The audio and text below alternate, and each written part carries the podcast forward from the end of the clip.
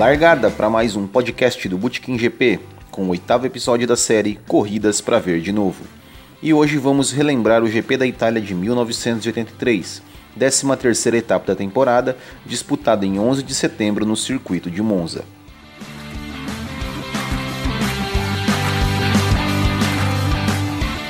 Depois de um erro de Alan Prost na corrida anterior, Holanda, que ocasionou um toque entre ele e Piquet, onde os dois abandonaram, que acabou beneficiando o francês, líder do campeonato, não restava outra opção além da vitória para Nelson Piquet continuar sonhando com o título. Ele tinha uma desvantagem de 14 pontos e restavam apenas 27 em disputa. E além de Prost, os dois pilotos da Ferrari, que fizeram dobradinha na corrida anterior, também estavam na briga pelo título, René Arnoux era o vice-líder, 5 pontos à frente de Piquet, e Patrick Tambay tinha a mesma pontuação do brasileiro. E com a corrida em Monza, casa da Ferrari, os tifosi estavam confiantes em mais um triunfo dos cavalos rampantes. Mas quem roubou a cena nos treinos foi o azarão Ricardo Patrese, companheiro de Piquet, que marcou a pole position.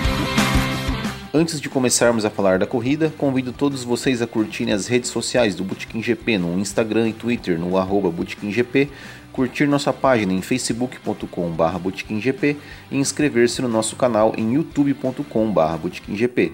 Além, é claro, de adicionar esse podcast entre seus favoritos no Spotify ou, em, ou no seu player de podcasts. E se você quiser ajudar o Botequim a continuar com este trabalho, é só ir em www.botequimgp.com.br e comprar um de nossos produtos em nossa loja.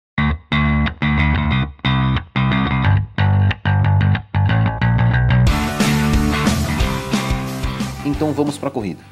Ricardo Patrese da Brabham era o pole position. Patrick Tambay e René Arnoux vinham em segundo e terceiro com as Ferrari. Nelson Piquet largava em quarto com a Brabham e o líder do campeonato Prost em quinto com a Renault. Na largada, Piquet sai muito bem e pula para a segunda posição.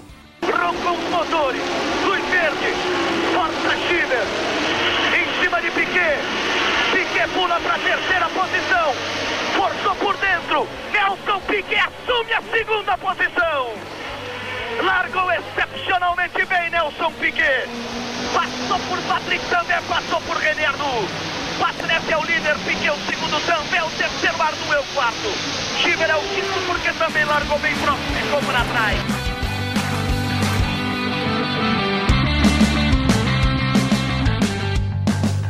Final da primeira volta, Patrick Tambay perde a segunda posição para René Arnoux na curva parabólica e é pressionado por Ed Shiver da Renault, seguido de perto por Andrea De Césares da Alfa Romeo e Alain Prost da Renault. Aí você vê Arnoux à frente de Tambay e também é ameaçado por Shiver. Botou por fora Shiver. Os três embolados. Momento perigoso. Também tirou o pé, Shiver passou. Passou e mergulhou em cima de Arnoux, rodou De Césares, Prost e ficou atrás dele.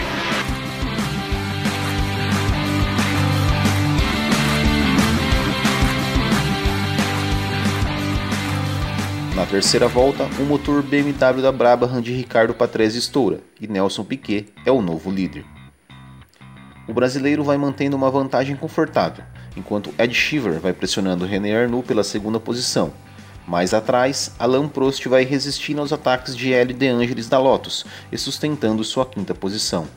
Mas só até a décima primeira volta, quando o italiano consegue a ultrapassagem. Três voltas depois, Patrick Tambay passa reto na chicane e perde a quarta posição para De Angelis. Aí o Tambay que passou reto. Tambay passou reto na chicane.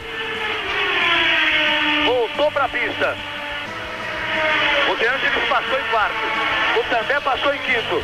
E o próximo passou em sexto.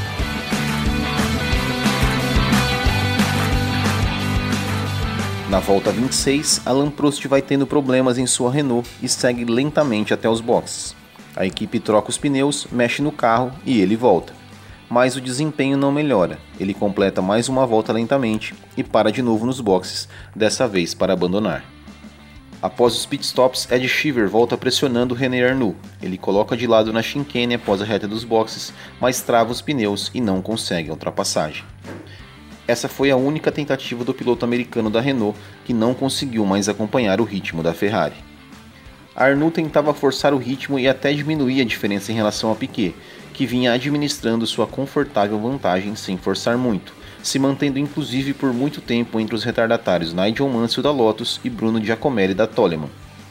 As posições não se alteraram até o final e Nelson Piquet vem tranquilo para vencer a corrida. Tão tranquilo que foi até ultrapassado por Giacomelli quando o piloto da Brabham abriu o último giro. Nelson Piquet, são duas curvas e uma reta para o final da prova. Aí vem Nelson Piquet, uma vitória a se confirmar importantíssima, porque coloca Nelson Piquet a cinco pontos de Alan Prost, coloca três pontos de René Arnoux e duas provas para o final. Grande Prêmio da Europa em Brandes Hatch, Grande Prêmio de Kyalami na África do Sul. Vem para a bandeirada Nelson Piquet. A vitória que ele precisava. Nelson Piquet.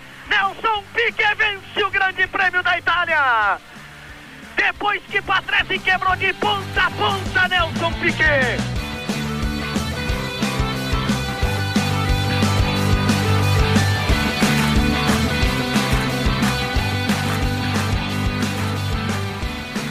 Nelson Piquet da Brabham BMW foi o vencedor e entrava de vez na briga pelo título.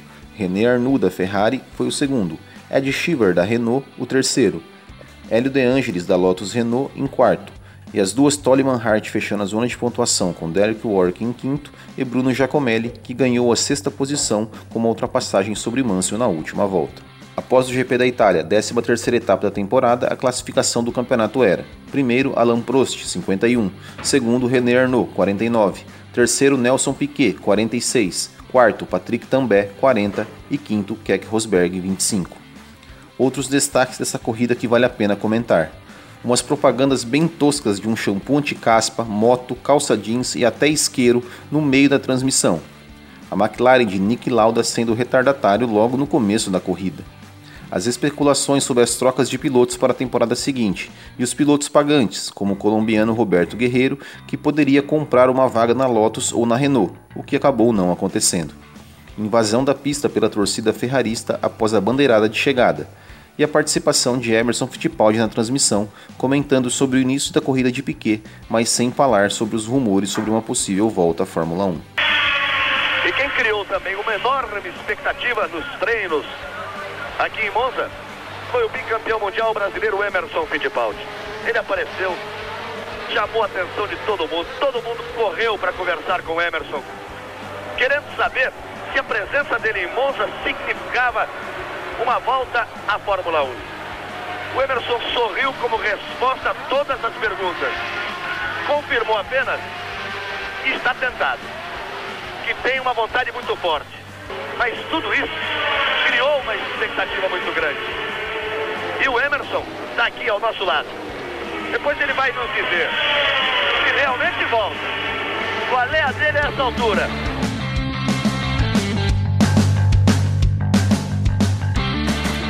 E assim encerramos o oitavo episódio da série Corridas para Ver de Novo. Não esqueça de compartilhar esse podcast em suas redes sociais e de deixar comentários e sugestões de corridas para relembrarmos. Grande abraço a todos e até o próximo. Tchau!